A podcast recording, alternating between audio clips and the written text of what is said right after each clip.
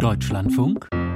Interview es könnte gut sein, dass bald die Kindergärten wieder dicht sind, der Müll nicht mehr abgeholt wird, die Busse nicht mehr fahren. Die zweite Verhandlungsrunde im öffentlichen Dienst steht an. Es geht um rund 2,5 Millionen Beschäftigte und die Gewerkschaften Verdi und der Deutsche Beamtenbund haben schon einmal vorab mit einer Ausweitung der Warnstreiks gedroht. Die Forderung ist weiter 10,5 Prozent mehr Lohn wegen der Inflation. Bund, Länder und Kommunen lehnen das ab. Zu teuer, sagen sie. Karin Welge ist nicht nur Oberbürgermeisterin von Gelsenkirchen, die SPD-Politikerin ist auch Verhandlungsführerin als Präsidentin der Vereinigung der kommunalen Arbeitgeberverbände. Und jetzt ist sie am Telefon. Schönen guten Morgen, Frau Welge. Schönen guten Morgen, Herr May. Gilt Inflation nicht für Staatsangestellte?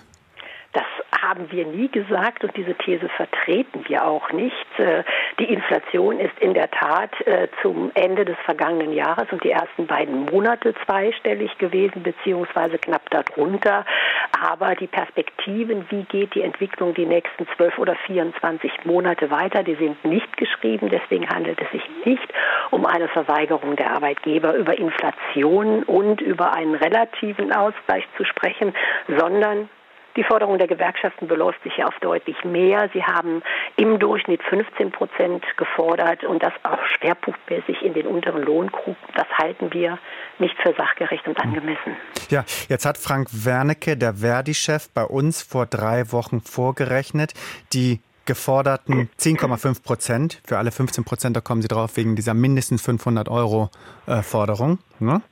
Äh, aber 10,5 Prozent ist ja das, was er fordert. Die würden mit der Laufzeit noch nicht einmal die Preissteigerung des letzten Jahres und der zu erwarteten Preissteigerung des kommenden Jahres voll ausgleichen. Also es wäre noch nicht mal der volle Inflationsausgleich. Ja, auch da gibt es ja nicht nur die eine Wahrheit. Die Frage ist natürlich immer, welchen Zeitraum lege ich zugrunde? Nimmt man nur die zweite Hälfte des letzten Jahres und die ersten beiden Monate, dann mag das stimmen. Wenn man zum Beispiel die Lohnentwicklung auf die vergangenen zehn Jahre hochrechnet, dann sind die Mitarbeiter des öffentlichen Dienstes nach wie vor noch im deutlichen Realplus. Und deswegen gibt es an dieser Stelle nicht nur die eine Wahrheit und wie das manchmal so ist im Leben. Manchmal äh, haben die Abschlüsse die Wirkung, dass man mehr als den Ausgleich bekommt und manchmal auch weniger. Und wir haben natürlich kein Eigeninteresse daran, die Kosten gering zu halten, sondern wir Kommunen haben deutliche Aufgaben und Herausforderungen zu erfüllen, die sich in der Dimension und Menge in den letzten fünf Jahren so nicht gestellt haben. Wir haben das Kriegsgeschehen mit dem Fluchtgeschehen, was einhergeht. Wir haben die Klimakrise, müssen Klimaanpassungs- und Klimaschutzmaßnahmen ergreifen. Wir müssen die Mobilitätswende schaffen. Dazu brauchen wir dann auch noch mal überproportional neue Leute und das in einer Zeit, wo überproportional viele viele sich in den nächsten Jahren in die Rente und in den Ruhestand verabschieden werden. Und dieser Spagat, der ist bei dieser Forderung so nicht zu leisten. Mhm. Aber das, wo Sie gerade ansprechen, es ja. fehlen Leute natürlich überall. Ähm, Erzieherinnen, Erzieher beispielsweise fehlen ja auch. Wie will man die denn kriegen, wenn man schlecht bezahlt? Naja, die Frage ist, äh, was ist schlecht bezahlt? Wissen Sie, was eine Erzieherin brutto verdient? Nein, sagen Sie es mir. Ja, also am, am Anfang bekommt sie 3,3 und äh, in den weiteren Berufsjahren bekommt sie dann bis zu 4.500 Euro brutto. Ich finde, das ist für einen Ausbildungsberuf kein gänzlich unangemessenes Gehalt, so wie es manchmal auch in der Öffentlichkeit dargestellt wird. Mhm. Aber wenn Sie jetzt nichts drauflegen, wird ein Job im öffentlichen Dienst dann nicht doch zunehmend unattraktiver, gerade weil die Konkurrenz ja auch durch mhm. den freien Markt über Fachkräfte bzw. Umfachkräfte natürlich immer groß, größer wird.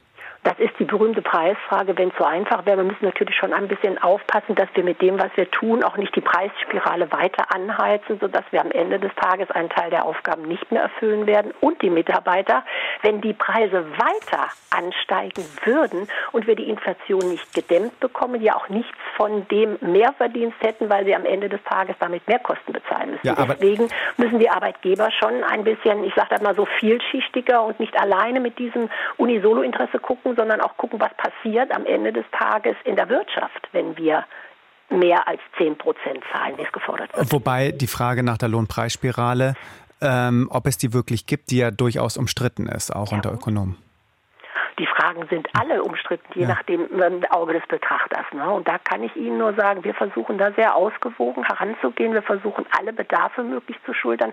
Und am Ende des Tages ist ja niemandem damit gedient, dass wir wieder solche Zeiten haben, wie wir die vor 10, 15 Jahren hatten, dass wir über Personalabbautablos bei, bei deutlich äh, mehr gewachsenen Aufgaben zu sprechen haben. Und es wird eine Herausforderung des öffentlichen Dienstes sein, ihn insgesamt attraktiv zu halten, auch mal zu überlegen, welche alten Zöpfe können wir ähm, tatsächlich abschneiden. Und in der Tat, wie gelingt es, kreative Kräfte zu finden, ist ein Thema. Aber unsere Erfahrung ist auch, das lässt sich nicht alleine über den Preis steuern. Mhm. Wie viel ist denn überhaupt zu verteilen? Frank Wernicke, Verdi-Chef, hat bei uns gesagt, die öffentlichen Arbeitgeber hatten anders, als sie immer verlautbaren, sehr wohl steigende Einnahmen in den letzten zwei Jahren. Es gibt etwas zu verteilen.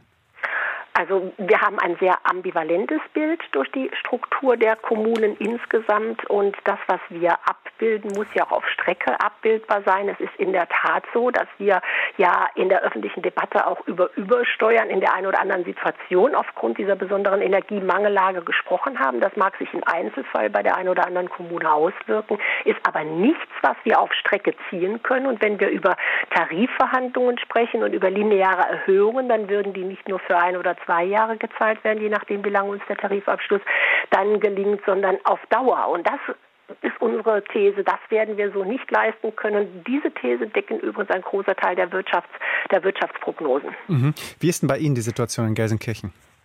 Bei uns in Gelsenkirchen ist die Situation haushalterisch immer eine angespannte über Jahre gewesen. Ich will das vielleicht mal an einem Beispiel deutlich machen. Wir haben über 40 Jahre keine neue Schulen bauen können, weil viele Jahre ähm, unsere, unsere Menschen weniger geworden sind. Und das hat am Ende des Tages dazu geführt, dass wir jetzt acht oder neun neue Schulen bauen müssen und das Investitionsgeld auch gar nicht haben. Wir müssen eine Verkehrswende organisieren in einer Stadt, die, was die Verkehrswege angeht, eher in Richtung 400.000, 500.000 Einwohner unterwegs war. Und das ist natürlich, wenn man sich die Klimaherausforderungen anguckt, nicht nur nicht mehr zeitgemäß, sondern eine Infrastruktur, wo wir auch mächtig Geld in die Hand nehmen müssen. Und wenn man das alles versucht zusammen abzubilden, dann muss man in jeder, in jeder, ähm, in, in, jedem Aspekt ein bisschen relativieren. Mhm. Kann man denn die Überschuldung einiger Städte im Ruhrgebiet wie bei Ihnen in Gelsenkirchen zum Maßstab machen bei Tarifverhandlungen. Das hieß ja im Umkehrschluss beispielsweise der Müllwerker in München, einer Stadt, die es gut geht und die teuer ist. Mhm. Der würde, wenn man das zum Maßstab macht, niemals auf eine Gehaltserhöhung hoffen können. Aber Sie werden die Verschuldung bei mir nicht in meiner Argumentationskette gehört haben. Das ja. mag sein, dass Herr Wernicke das angeführt hat. Ich habe nicht über die Verschuldung gesprochen. Ich habe in der das Tat ist tatsächlich kein einen Thema, Satz ja? von Herrn Wernicke gehört. Dann müssen Sie den fragen, hm. wie er das gemeint hat. Diese Wortwahl habe ich nicht gewählt und das werden Sie von mir auch nicht gehört haben. Das ist ein anderes politisches Thema, wenn es um die strukturelle Finanzierung der Kommunen geht. Fakt ist, dass wir im Moment ein Aufgabenportfolio haben, was wir kaum noch in der Lage sein werden zu leisten. Mhm. Und darüber müssen wir natürlich auch sprechen. Was wären denn die Arbeitgeber, die Städte, bereit zu zahlen? Sehr geehrter Herr May, da ja. habe ich eine Idee davon, was Herr Wernicke denkt, wenn ja. ich mit Ihnen über Prozentansätze und über äh, Inhalte der Verhandlungen, die erst starten werden, sprechen. Deswegen gestatten Sie mir, dass ich den Verhandlungen nicht vorgreifen äh, Naja, aber, aber es, ist, es galt ja eigentlich mal die Sitte, dass die Arbeit Arbeitnehmer, die Gewerkschaften ein Angebot machen und die Arbeitgeber machen ein Gegenangebot, ein, ein Gegenangebot. Und das ist öffentlich und dann wird verhandelt. Von Ihnen gibt es ja noch wann, nicht. Wann gab es denn diese Sitte? Würden ja. Sie mir noch mal konkret Also das ist zum Beispiel, das ist in der Metallindustrie ist es beispielsweise. Ja, ja klar, in ja. der Metallindustrie. Gebe ich Ihnen vollkommen, gebe ich Ihnen vollkommen recht. In der Metallindustrie ist das äh, Usus, dass man sich, ich sage das mal so, auf Augenhöhe begegnet und äh, sehr intensiv in den Verhandlungsdialog antwortet, dass es ein Angebot und Gegenangebot gibt. Wir haben im Moment äh, deutliche Indikatoren, dass die, äh, die Streiktage schon für die dritte Verhandlungsrunde organisiert sind und dass wir dann jetzt heute nicht und dann auch noch öffentlich äh, über die Medien äh, Zahlen in den Raum stellen. Dafür haben Sie doch bitte Verständnis. Sagt sagt Karin Welge, Verhandlungsführerin von Bund, Ländern und Kommunen im Tarifstreit im öffentlichen Dienst. Außerdem ist sie Oberbürgermeisterin von Gelsenkirchen. Frau Welge, danke für das Gespräch.